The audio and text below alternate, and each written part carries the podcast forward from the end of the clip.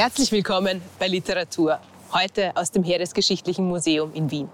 Ich spreche mit meinem Gast Franz Hobel über den erfolglosesten Eroberungszug der spanischen Konquistadores und über Franz Hobels persönliche Reise zu seinem neuen Roman Die Eroberung Amerikas.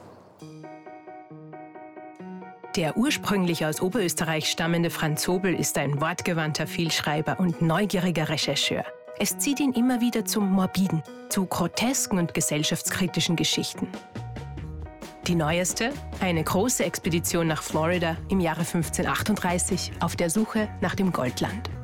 Auf das Thema von Hernando de Soto und seinen Eroberungszug durch den Süden der heutigen USA bin ich durch einen Zufall gekommen. Mich hat sehr fasziniert, dass es ein gescheiterter Eroberungszug ist, dass er vielleicht der gescheitertste Konquistador überhaupt der ganzen spanischen Conquista ist. Und da waren viele so Erzählpartikel, Stofffragmente, die mich interessiert haben, wo ich das Gefühl habe, da kann man irgendwie einen größeren Roman darüber schreiben und irgendwann einmal war ich dermaßen in der Thematik drinnen, dass ich nicht mehr rausgekommen bin. Franz Zobel ist ein Tausendsasser in der österreichischen Literaturlandschaft. Mich interessieren Lebensgeschichten, mich interessieren Schicksale überhaupt. Wenn ich ein Talent habe, von dem ich glaube, dass es da ist, dann ist es, dass ich wahnsinnig gut zuhören kann. Also ich bin jemand, der wirklich in andere Menschen hineinkriecht, weil mich Menschen wahnsinnig interessieren und deswegen ist das Feld irgendwie unendlich weit. Für seinen aktuellen Roman Die Eroberung Amerikas reist der Autor in mehreren Etappen nach Florida und Texas, nach Algerien, Spanien, Kuba, Kolumbien und Panama. Es gibt ein bisschen Primärliteratur, wo dieser Eroberungszug beschrieben wird, wo man auch die ganzen Fakten erfährt. Und dann habe ich irgendwann begonnen, quasi den ganzen Eroberungszug von Hernando de Soto reisemäßig nachzuvollziehen. Ich habe mir bei jeder Reise immer wieder überlegt, ob es wirklich notwendig ist, weil eine Reise natürlich rausreißt. Und trotzdem haben mich diese Erlebnisse dann in diesen fremden Kulturen, fremden Gegenden immer dermaßen inspiriert. Ich habe immer einfach so viel wahrgenommen, so viel gesehen, dass das einfach so bereichernd war für das Schreiben, dass ich dann immer sehr, sehr froh war, dass ich mich überwunden habe und die Reise gemacht habe. Etwa 50 Jahre nach der Entdeckung Amerikas giert Europa nach den Reichtümern der neuen Welt. Im noch nicht erkundeten Florida soll es Gold in rauen Mengen geben. Der Eroberer Ferdinand de Soto macht sich mit einer Gefolgschaft aus Abenteurern, Wissenschaftlern, Halunken und Missionaren gen Westen auf, um die vermeintlich Wilden zu kolonialisieren, christianisieren und ihnen ihre Schätze zu rauben. Alles im Namen Spaniens und des Herrn. Nach mehrjähriger, kräftezehrender Reise bleibt nichts als eine einzige Spur der Verwüstung. Die indigenen Völker werden ihres Landes beraubt und können sich den Gewalttaten der Machthungrigen nicht entziehen. Das einzig probate Mittel für mich ist halt der Humor. Äh, der Versuch, das irgendwie teilweise amüsant darzustellen. Es gibt so viele groteske, irgendwie lustige Sachen, die mich dann irgendwie einfach inspiriert haben, das auch komisch, ein bisschen komisch zu schreiben. Und es ist manchmal auch äh, der Versuch, halt nichts zu verblödeln, aber, aber doch ein bisschen, ja, Dinge so zu betrachten, dass man auch darüber lachen kann. Pointiert und oft dorthin, wo es weh tut, treffen Franz Sobels barbarische, teils irrwitzige Anekdoten die Leserschaft. Ich heiße meinen heutigen Gast herzlich willkommen. Hallo. Hallo. Bitte. Dankeschön. Schön, dass du da bist. Ja, freut mich auch. Äh, wir sind ja heute im Museum, genauer gesagt in der Panzerhalle des Heeresgeschichtlichen Museums.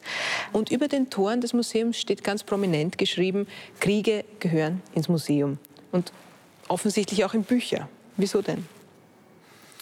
Naja, sie gehören auf jeden Fall weg aus der Realwelt, glaube ich. Ich meine, das haben wir schon, da haben wir schon sehr viel gewonnen, wenn es keine Kriege mehr gibt. Es gibt halt immer noch genug Menschen, die sich über Kriege, vor allem Männerkriege, so was sehr Männliches, selbst definieren, irgendwie. Wahrscheinlich auch so eine Art von, glaube ich, eine Art von Komplex auch kompensieren müssen. War das in deiner Kindheit auch so, dass man da Cowboy und Indianer gespielt hat? Ich weiß, dass ich viele Bilder habe von mir als Indianer. Irgendwie mit so selbstgeschnitzten Messern und irgendwie so Tippis. Ja, wir haben das irgendwie, ich kann mich nicht mehr erinnern, was wir da gespielt haben, aber ich weiß, wir haben die Kostüme gehabt jedenfalls. Und ich war immer bei den Indianern, weil die Indianer eigentlich Mittlerweile weiß man gar nicht mehr, ob man Indianer noch sagen darf. Nicht? Ich frage auch deshalb nach den Kinderspielen, weil ich glaube, du bist schon noch so die Karl-May-Generation, oder? Hat dich das irgendwie geprägt?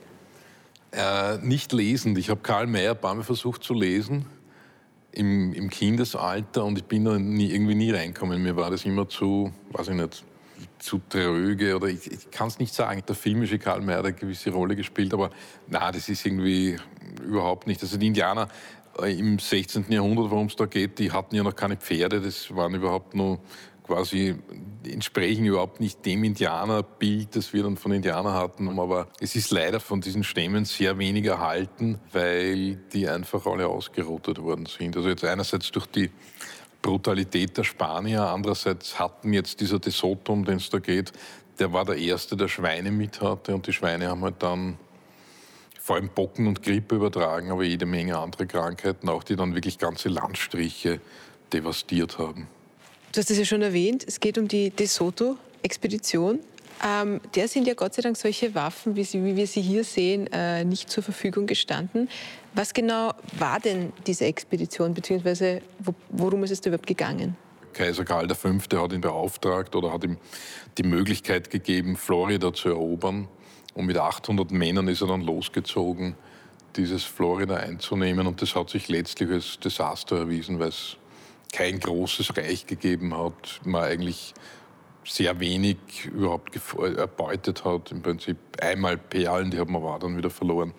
Also es war eher ein gescheit. Also was mir daran gereizt hat, vielleicht der gescheitertste Eroberungszug überhaupt in der Geschichte der spanischen Conquista. Was hat dich denn an dem Thema allgemein so interessiert, dass du gesagt hast, jetzt schreibe ich drüber?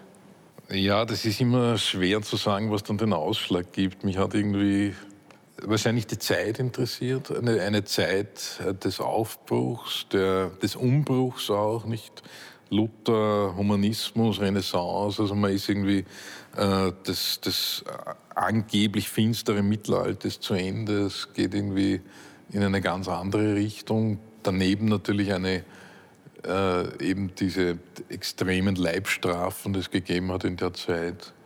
Und Gescheiterte finde ich immer spannend. Gescheiterte sind immer irgendwie für mich reizvoller zum Schreiben, wie Leute, bei denen das ganze Leben, bei denen alles funktioniert.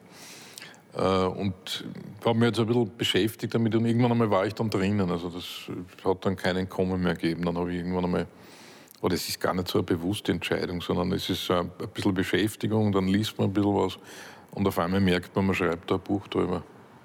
Wie hat denn die Recherche für das Buch ausgeschaut? Weil es so wahnsinnig detailreich ist, das muss sehr lange gedauert haben. Äh, ja, ich habe sehr viel gelesen natürlich zuerst einmal. Äh, habe dann viele Reisen gemacht, habe mir viele Filme angesehen. Habe dann das Glück gehabt auch, dass ich von einer Frau erfahren habe, die gerade über die Frau vom Ferdinand de Soto ihre Dissertation geschrieben hat. Und die hat mir halt so den neuesten Stand dieser de Soto-Forschung mehr oder weniger vermittelt, bevor er überhaupt publik geworden ist. Und das war dann natürlich schon toll, weil viele Sachen, die jetzt so, die man bei Wikipedia nachlesen könnte oder bei diesen ganzen Internet-Einträgen eigentlich nicht der Wahrheit entsprechen. Ich war dort vor, vor anderthalb Jahren ungefähr zum Zeitpunkt, wo ich bereits sehr viel geschrieben habe. Und die hat mir dann Dinge gesagt, wo ich den ganzen Roman im Prinzip umschreiben musste. Glaubst du, du hättest das Buch so auch schreiben können als Amerikaner? Nein, das glaube ich nicht. ich meine, es kommen ja auch irgendwie so, so, so lustige Querverweise vor, die Erfindung der, der Popcorn oder der, der Hamburger oder Ikea tritt auch auf oder kommt auch vor. Also Amerikaner würden das wahrscheinlich anders sehen, haben vielleicht auch einen anderen Nationalstolz unter Umständen. Also das, ich habe da doch einen freieren Umgang damit. Also schriftstellerisch habe ich das schon sehr genossen, dass sich die Welt auf einmal aufgetan hat, dass man irgendwie über ganz andere Dinge schreiben kann. Was die Amerikaner dann dazu sagen, wird sich zeigen, bin ich auch gespannt. Du schreibst auch über den Anwalt Trutz Finkelstein, der in der Gegenwart dafür kämpft, die gesamten USA ähm, an die Indigenen zu restituieren.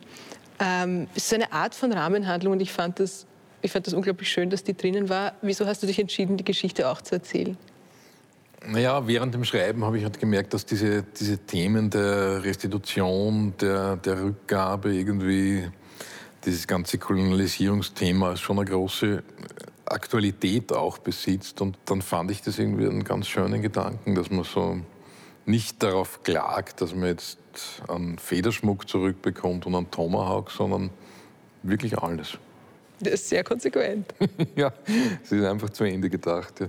Wie hängen denn deine persönlichen, äh, privaten Interessen zusammen mit den Themen, über die du schreibst? Ich denke da zum Beispiel an äh, Fußballbücher. Ja, ich mache da keinen Unterschied. Hm. Wem mich was interessiert, dann schreibe ich drüber. Das ist, beziehungsweise wird es da, ich weiß nicht, das ist irgendwie, man kann ja über nichts schreiben, was einen nicht interessiert. Und das ist so ein, so ein Interesse und das, das geht irgendwie Hand in Hand. Eine markante Trennlinie zu machen, das könnte ich nicht. Du machst ja manchmal auch äh, keine Trennlinie zwischen deiner literarischen Tätigkeit und quasi den Äußerungen, die du als Privatmensch tätigst, wo du dich teilweise sehr pointiert, auch gesellschaftspolitisch äußerst. Ähm, was kommen denn da für Rückmeldungen? Äh, naja, also, das ist, also die Äußerungen sind schon auch als Franz Hobel getätigt. Also ich glaube, als Privatmensch würde es eh keinen interessieren. du hast äh, Germanistik und Geschichte studiert. Ich finde, das ist eigentlich eine super Kombination für jemanden, der Schriftsteller werden will oder sein will. War es dir immer schon klar, dass es für dich die Schriftstellerei wird? Nein, überhaupt nicht. ich wollte irgendwie Maler werden. Also ursprünglich wollte ich Erfinder werden, dann wollte ich Maler werden, weil ich gedacht habe, die Malerei, das ist so das, wo ich Talent habe. Ich bin in Oberösterreich am Land aufgewachsen, in einer Gegend, wo es irgendwie heißt, nichts gesagt ist gelobt genug. Also irgendwie, man wird nicht gelobt, wenn man auf der Welt ist. Man wird nicht gelobt, wenn man irgendeinen einen netten Sandkuchen baut oder irgendein Vogelhäuschen zusammenzimmert oder so. Also Lob hat es irgendwie wenig gegeben. Ich habe, glaube ich, drei Jahre geschrieben, dann habe ich den Bachmann-Preis gewonnen. Das ist so, also wirklich äh, enorm raufgeschossen worden und dann habe ich ja da gemerkt, es ist, es ist etwas, was mir Spaß macht, wo sich unglaublich viel Möglichkeiten auch auftun. Da, da gibt es überall Wege, die man irgendwie beschreiten kann und die, die alle noch wahnsinnig viel Fläche bieten in alle Richtungen. Das ist irgendwie toll. Hast du schon die nächste Geschichte gefunden? Kannst du schon erzählen, was der nächste Roman werden wird? Naja, erzählen kann ich es nicht, aber ich, aber ich habe schon sehr viele Geschichten. Also ich habe irgendwie sicher drei, vier, fünf Geschichten, wo ich einfach so sammle. Man darf gespannt sein. Ja, ich bin selbst gespannt, was wird. Na gut, dann habe ich noch eine Bitte an dich. Könntest du mir vielleicht das Buch signieren? Ja, gerne. Auch wir machen uns wieder auf die Reise und freuen uns auf weitere literarische Schätze. Bis bald bei Literatur.